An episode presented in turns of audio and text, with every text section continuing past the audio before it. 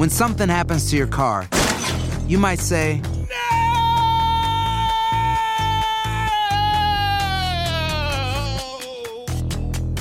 My car. but what you really need to say is something that can actually help. Like a good neighbor, State Farm is there. And just like that, State Farm is there to help you file your claim right on the State Farm mobile app. So just remember, like a good neighbor, State Farm is there. State Farm, Bloomington, Illinois. Aloha mamá, ¿dónde andas? Seguro de compras. Tengo mucho que contarte. Hawái es increíble. He estado de un lado a otro con mi unidad. Todos son súper talentosos. Ya reparamos otro helicóptero Blackhawk y oficialmente formamos nuestro equipo de fútbol. Para la próxima te cuento cómo voy con el surf y me cuentas qué te pareció el podcast que te compartí, ¿ok? Te quiero mucho.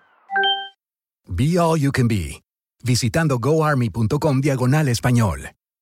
Boost Mobile tiene una gran oferta para que aproveches tu reembolso de impuestos al máximo y te mantengas conectado. Al cambiarte a Boost, recibe un 50% de descuento en tu primer mes de datos ilimitados. O, con un plan ilimitado de 40 dólares, llévate un Samsung Galaxy A15 5G por $39.99. Obtén los mejores teléfonos en las redes 5G más grandes del país. Con Boost Mobile, cambiarse es fácil. Solo visita boostmobile.com. Boost Mobile, sin miedo al éxito. Para clientes nuevos y solamente en línea, requiere AroPay. 50% de descuento en el primer mes requiere un plan de 25 dólares al mes. Aplican otras restricciones. Visita boostmobile.com para detalles.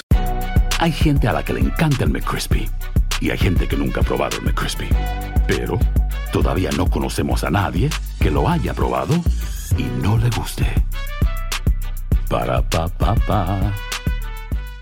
En la siguiente temporada de En Boca Cerrada. Y hoy se dio a conocer que son más de 15 las chicas o las niñas y que viajan de un lado al otro con Sergio y con Gloria Trevi. Déjame llevarlo a un hospital, por favor. Creo que es lo mejor que puedo hacer. En las condiciones en las que Sergio lo obligaba a vivir, no hubiera soportado el siguiente invierno en España. Lo que nunca se dijo sobre el caso Trevi Andrade por Raquel Mariboquitas. Escucha en boca cerrada, en el app de Euforia o donde sea que escuches podcasts. Estás a punto de escuchar Enigmas sin resolver.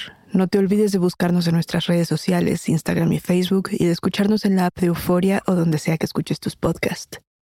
Advertencia. Este programa contiene casos de crimen, apariciones, misterio, conspiración y violencia. El contenido de estas piezas puede ser sensible para algunos miembros del público. Aconsejamos discreción.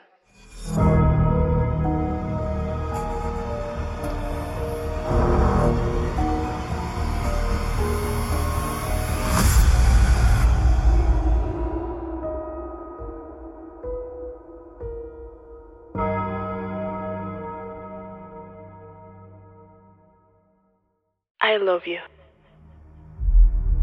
Esto es lo primero que Krista Pike dice ante las cámaras después de saber que recibirá la pena de muerte y antes de que el video sea cortado. Esta cinta, que cuenta con 29.000 visitas en YouTube, se trata de la desgarradora despedida de una joven, aparentemente adorable, a su madre. El contexto, Krista recibe su sentencia por asesinato tras haber acabado con la vida de una mujer inocente en un rito para ofrendar su cuerpo. Caras vemos, crímenes satánicos no sabemos. Si buscamos el nombre Krista Pike en Google, los primeros resultados de la búsqueda son retratos de una jovencita pelirroja, con rizos y una estructura ósea que la hace parecer, a simple vista, tierna e inocente, incapaz de romper un plato. ¿Quieren conocer a la mujer sanguinaria que se esconde debajo de ese flequillo de caireles rojos? Esta es una historia que no puede ser contada sin hablar de temas como ritos satánicos, celos enfermizos y desmembramiento. Este es un nuevo episodio de Enigmas sin resolver. Krista Pike, la angelical asesina satánica.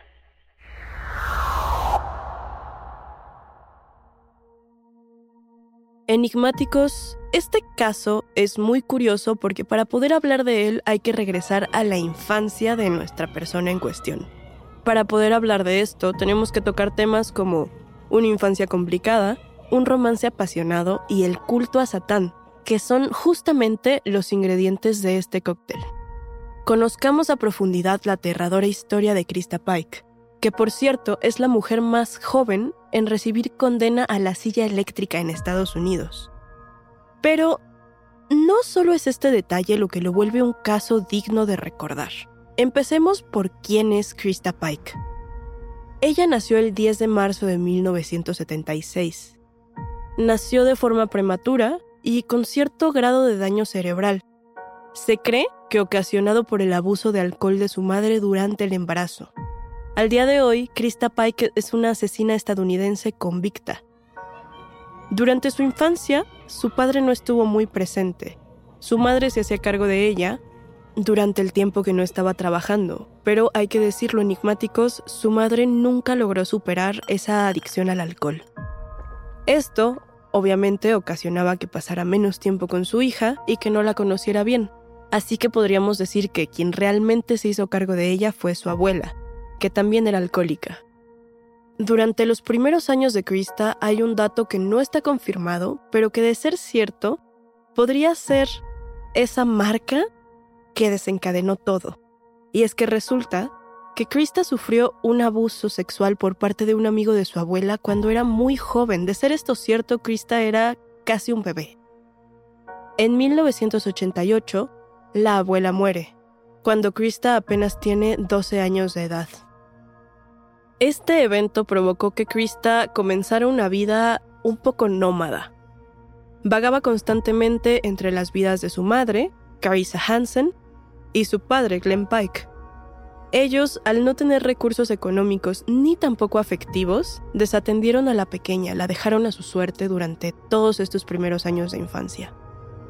Carissa, en un intento de acercarse a su hija, confesó que la había invitado a fumar marihuana durante su adolescencia, para intentar acercarse, platicar, tener una relación un poco más cercana. Sin embargo, el resultado fue el contrario, y Krista decidió irse a vivir con su papá, gracias a la mala relación con su madre y a que no se llevaba bien con el novio de ella.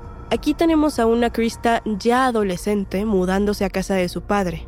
Su padre también para este punto ya tiene una nueva pareja y una nueva hija. El padre de Krista la describe como alguien desobediente, deshonesto y manipulador. Aquí enigmáticos nos estamos enfrentando con un perfil muy claro. Normalmente cuando tenemos este tipo de casos, podemos hablar de un doble perfil, por así decirlo. Por un lado está la imagen que esta persona proyecta, por el otro, su verdadero y macabro yo. Esto no ocurre con Krista, ya que desde muy joven ella deja ver sus intenciones y sus patrones de comportamiento.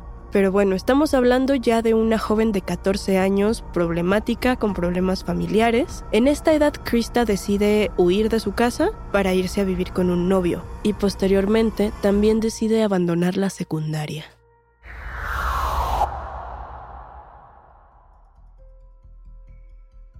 En este punto, su madre ya está un poco harta de la situación con su hija y sin saber qué hacer, le recomienda enlistarse en un programa de ayuda del gobierno que busca reencaminar a jóvenes problemáticos. Esto es el inicio de la vida de Krista en Tennessee, a donde se va a estudiar computación y atender este programa. Para cuando Krista inicia sus estudios en Knoxville, ya cuenta con 18 años. Este nuevo comienzo le resulta a Krista y a su madre muy alentador. La vida de estudiante, en un campus, con nuevas personas, nuevos amigos, ellas creen que puede ser muy bueno para la vida de Krista. Estando en este contexto, Krista conoce a Tadaril Ship, de 17 años, con quien de inmediato entabla una relación muy estrecha.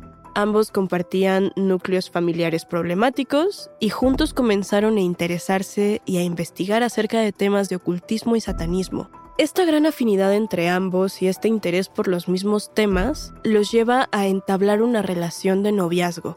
Al principio de su noviazgo común y corriente, pero poco a poco se empieza a ver que Krista es quien lleva la batuta en esta relación. Y Tadaril, a su vez, comienza a adoptar posturas cada vez más sumisas. En este punto de la historia entra otro personaje. Se trata de Colleen Ann Slemmer, de 19 años, es una chica joven, guapa, compañera de estudios de Krista, y Krista se convence de alguna forma de que esta nueva estudiante está intentando arrebatarle a su novio. Colleen proviene de Florida. Tiene ojos claros, hipnotizantes, el pelo ondulado, entre rubio y pelirrojo, y el rostro lleno de pecas. Las peleas por celos comienzan a desatarse con rapidez y cada vez son más. Colleen se defendía de las acusaciones, pero Krista cada vez estaba más cegada por la ira. Un día, poseída por los celos, Krista le susurró al oído a Tatharil. A esa tenemos que enseñarle una lección. Podríamos decir enigmáticos que esta fue la primera vez en la que Krista mostró furia y genuino deseo de dañar a alguien más. Pero lo que vino después es aún más aterrador.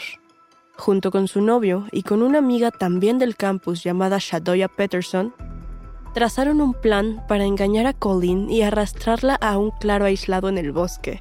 Escogieron una zona aislada en la Universidad de Tennessee, donde nadie podría verlos.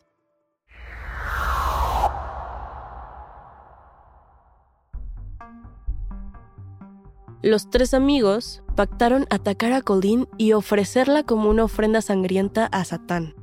Aquí enigmáticos hay un punto que es muy curioso y que vale la pena comentar porque a pesar de todos los indicios y toda la evidencia encontrada en este caso, parece que al menos para Tadaril y para Shadoya, el asesinato no era una opción real, es decir, ellos no estaban verdaderamente pensando en cometer un crimen. Y muy probablemente para ellos no se trataba más que de una broma de bullying un poco subida de tono. En el caso de Krista, no podemos asegurar nada, pero como ella fue la cabeza de este plan, por decirlo de alguna forma, esto parecía ser la única opción para ella, el asesinato como única opción. Pero hay incluso quienes creen que no eran realmente satanistas, sino que esta fue la excusa perfecta para tratar de darle sentido a este acto, y que esto en realidad era un pretexto de Krista para poder aprovecharse de la situación.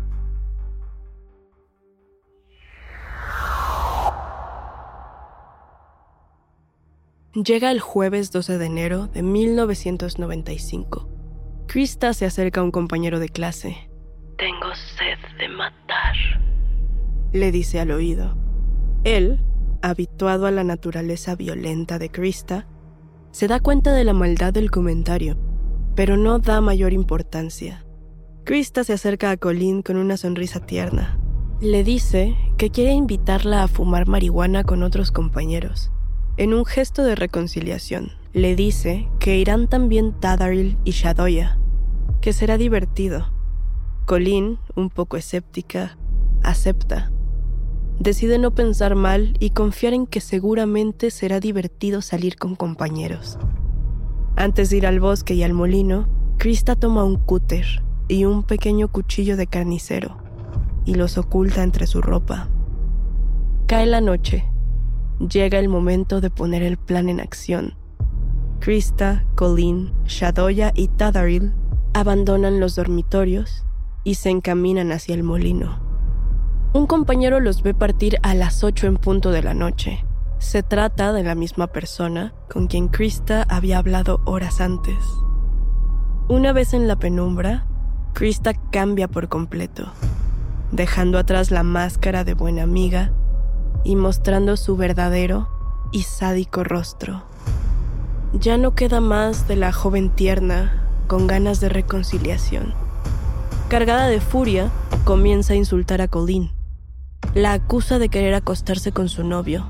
Cuanto más rechaza Colleen las acusaciones, más crece la furia de Krista.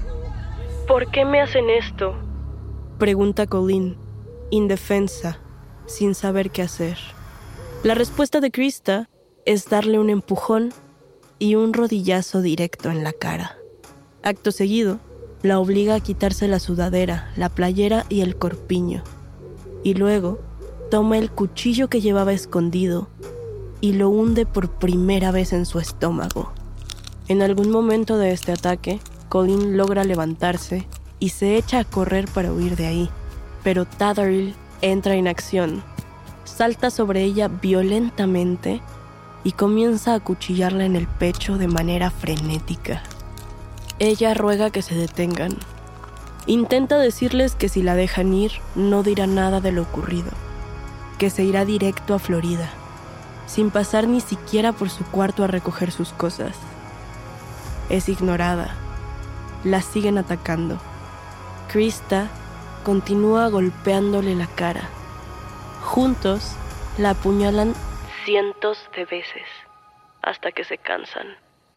Después la colocan boca arriba, toman el cuchillo y le tallan en el pecho y en la frente unos pentagramas, la marca del diablo, sellando así la ofrenda de la noche.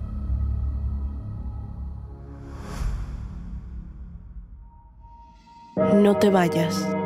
Estás escuchando Enigmas sin resolver. Boost Mobile tiene una gran oferta para que aproveches tu reembolso de impuestos al máximo y te mantengas conectado. Al cambiarte a Boost, recibe un 50% de descuento en tu primer mes de datos ilimitados. O, con un plan ilimitado de 40 dólares, llévate un Samsung Galaxy A15 5G por $39.99. Obtén los mejores teléfonos en las redes 5G más grandes del país. Con Boost Mobile, cambiarse es fácil. Solo visita boostmobile.com. Boost Mobile, sin miedo al éxito. Para clientes nuevos y solamente en línea, requiere AroPay. 50% de descuento en el primer mes requiere un plan de 25 dólares al mes. Aplican otras restricciones. Visita boostmobile.com para detalles. Cassandra Sánchez Navarro junto a Catherine Siachoque y Verónica Bravo en la nueva serie de comedia original de VIX, Consuelo, disponible en la app de VIX ya. Para este momento, el frenesí y la violencia ya se estaban apaciguando un poco, pero Colin seguía viva y estaba intentando incorporarse con la garganta cortada de un lado a otro. Krista se hartó un poco y tuvo un último arrebato de furia en el que tomó un trozo de concreto que había cerca y la golpeó con él en repetidas ocasiones, una y otra vez en la cabeza. Cuando le pareció que ya estaba muerta, decidió arrancar un pedazo del cráneo y guardarlo como una especie de trofeo. Extrajo con sus propias manos el fragmento de hueso, aún caliente y lo guardó como trofeo en un bolsillo de su chamarra. Kim, el compañero que había estado en contacto con Krista y que los vio salir, también los vio regresar, solo que sin Colleen. En ese momento no le pareció extraño o sospechoso que probablemente la compañera se hubiera quedado atrás. Pero a las 11 de la noche, Krista fue a verlo a su dormitorio y le confesó el crimen con todos los espeluznantes detalles. Krista estaba profundamente orgullosa de esta hazaña, digámoslo un poco entre comillas. Y para mostrarle a Kim que no estaba mintiendo, que era la verdad, le enseñó su trofeo, el hueso de la cabeza de Colin. Ella le dio santo y seña de cada uno de los aterradores sucesos de esa noche. Le contó absolutamente todo. Y enigmáticos, esta parte es muy importante porque demuestra que Krista no estaba arrepentida de lo que había hecho. Mientras ella narraba lo ocurrido, estaba bailando en círculos por la habitación, sonriendo, tarareando, mientras Kim permanecía en silencio e inmóvil.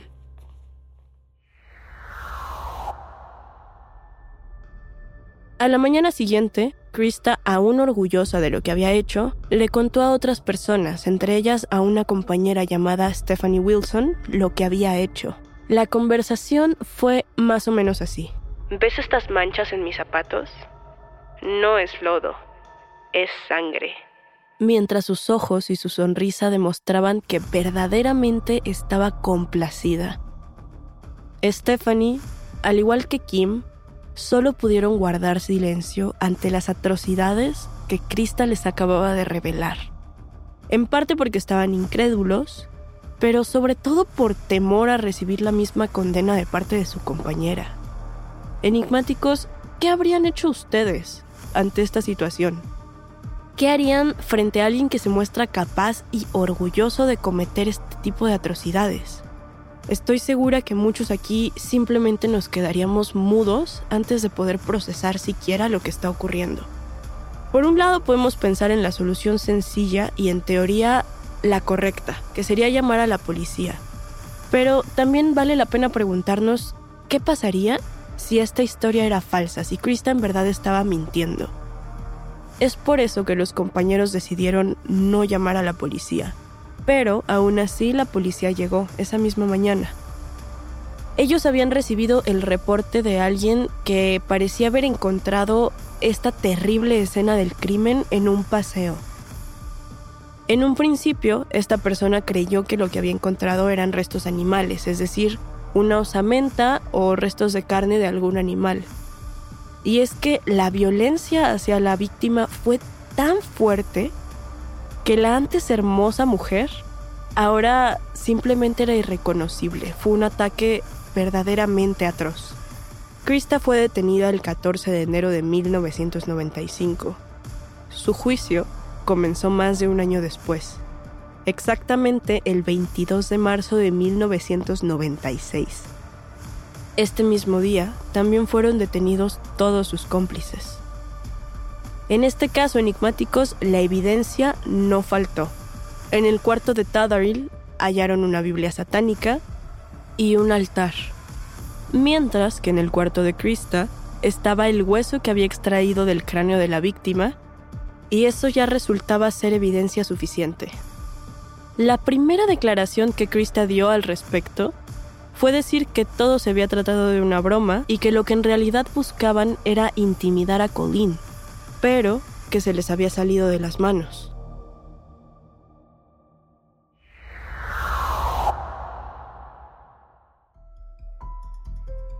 Y esto, enigmáticos, recalca aún más el carácter cínico y problemático de nuestra protagonista. En internet todavía se puede encontrar el video del momento justo en el que una desconsolada Krista Pike dice I love you hacia su madre ante las cámaras, segundos antes de desaparecer tras el marco de la puerta.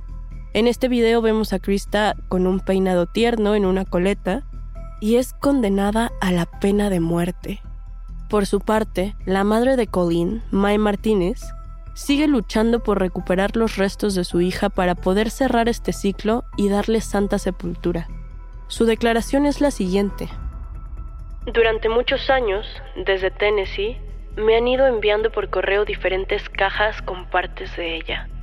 Enigmáticos, ¿se imaginan el trauma? ¿Se imaginan lo aterrador de estar en esta posición? Durante el juicio, los abogados defensores del caso de Krista intentaron alegar sobre el alcoholismo de la madre para poder transferir parte de la culpa, pero la madre negó todo. El psiquiatra William Kenner, que trabajó con ella y estudió su comportamiento, sostuvo que Krista sufre bipolaridad y otros desórdenes de conducta. Otros peritos del área que también estuvieron involucrados en este caso sostuvieron que tenía daño cerebral y una personalidad borderline, y que en el momento del ataque seguramente no habría tenido control de sus impulsos ni filtro moral alguno. Solamente hicieron falta un poco más de dos horas y media para que se hiciera historia con este veredicto, culpable de asesinato. Y es así como Krista Pike se convirtió en la mujer más joven de Estados Unidos en recibir la pena de muerte por electrocución en la silla eléctrica. Por su parte, Tadaril recibió cadena perpetua con la posibilidad de recibir libertad condicional en 2031. A Shadoya le dieron libertad condicional por no haberla encontrado directamente responsable del asesinato. Al día de hoy, Krista Pike lleva más de dos décadas encerrada en una celda diminuta, en la prisión de máxima seguridad de Nashville, Tennessee. Sus apelaciones han sido rechazadas una y otra vez por los tribunales. El 24 de agosto de 2001, en un arranque de furia de esos tan característicos de Krista, intentó asfixiar con una agujeta a su compañera Patricia Jones. Gracias a este intento de homicidio, recibió otra sentencia. En marzo de 2012, junto con dos hombres, intentó escapar de la cárcel. Tenía la ayuda del guardiacárcel Justin Heflin y también tenía el apoyo de Donald Kohut, un entrenador personal con quien se escribía cartas. La pareja le ofreció a Heflin una suma de dinero considerable para que les entregara una llave maestra, pero los descubrieron y los atraparon antes de que pudieran llevar a cabo este plan. Ambos fueron detenidos por conspiración para la fuga de la condenada. Heflin colaboró con las autoridades y logró evitar la cárcel. Kohut fue sentenciado a siete años de prisión. La antes adorable Krista sigue esperando su lugar en la silla eléctrica. Aún no sabemos si este día llegará. Actualmente Krista tiene 44 años. Y algo que sí sabemos es que esta mujer no volverá a pisar como civil las calles de Estados Unidos. Este caso enigmáticos podrán imaginar que fue muy impactante y por esto mismo fue tomado como inspiración para distintos materiales. Un ejemplo es la serie Deadly Woman, Mujeres que Matan, en 2005. También fue inspiración para un libro llamado Un Amor para Morir o A Love to Die For, de la autora Patricia Springer, y también se han hecho distintos documentales, como Por mi hombre, Martinis y muerte y Parejas asesinas. Enigmáticos, ¿ustedes qué opinan? ¿Esto es justicia o es una sentencia muy atroz? El fervor por este caso ha despertado interés particular en un grupo anónimo, que desde 2021 inició una campaña a favor de Krista. El grupo con el hashtag Mercy for Krista tiene incluso una página web donde invitan a más personas a participar y a apoyar con fondos económicos. Algo que nos hemos preguntado en más de una ocasión es, ¿por qué la gente empatiza con los asesinos? ¿Por qué los consumimos? ¿Por qué nos interesan tanto? En este caso, yo puedo entender perfectamente que lo que lo vuelve tan complicado es la edad tan corta a la que Krista recibió su sentencia. Y justamente esta pieza es lo que complejiza tanto este caso enigmáticos. Pero si se tratara de una mujer más adulta, de una mujer mayor quizá, de una de tantas mujeres que han cometido asesinatos y han recibido la pena de muerte como castigo, también sentiríamos empatía. También nos organizaríamos y pediríamos por su libertad. Creo que sin entrar en un debate complicado, esto es algo que tenemos que analizar profundamente para poder hablar de Krista Pike. Este caso y las particularidades del mismo ha dividido la opinión en grupos muy marcados, como ya les comentaba. Están quienes consideran que al ser tan joven, su sentencia fue bastante atroz, y hay quienes simplemente llaman a esto justicia. La pena de muerte es un tema mucho más complejo de lo que podríamos abordar en este o en cualquier otro episodio, pero no cabe duda que la historia de Krista Pike merece ser visitada y recordada como parte de la historia. Después de conocer todos estos hechos enigmáticos, ¿qué opinan ustedes?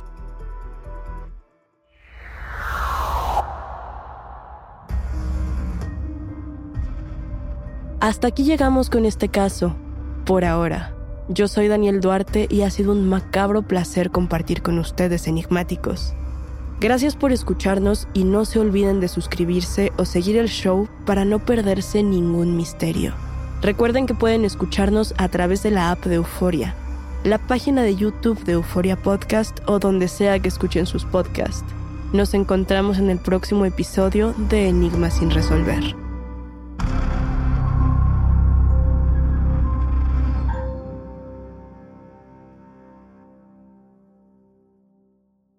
En la siguiente temporada de En Boca Cerrada. En alguna ocasión estando en Brasil, él mencionó que si alguna de nosotras llevábamos a la policía antes de que entraran, él primero se mataba.